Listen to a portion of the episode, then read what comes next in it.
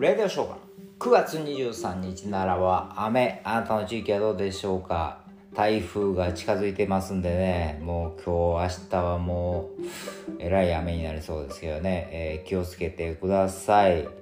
ねこの間来たとこないのにねまたいらっしゃったみたいですからね。でも今日は朝から目が覚めるような番組を、えー、見ました。NHK 総合で岡本太郎のですね、えーえー、ドラマみたいな感じでですねやってたんですけどね生涯をね、えー、この岡本太郎の、えー、パートナーのとし子さんを、えー、時は貴子さんが演じてたんですよ素晴らしかったですね。も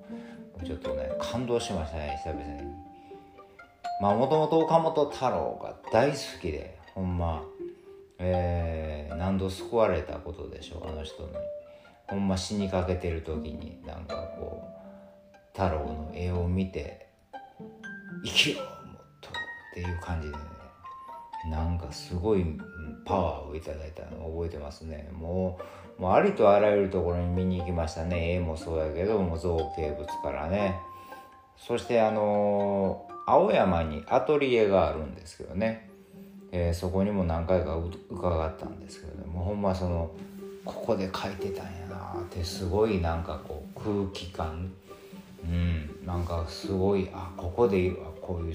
みんな作品が生み出されたのかと思いながらね。そしてね何よりもね今日の、まあ、ある意味主人公ですよね、えー、岡本敏子さんにも一度だけお会いしたことでそこでアトリエでね。まあもう感動して思わず思わずも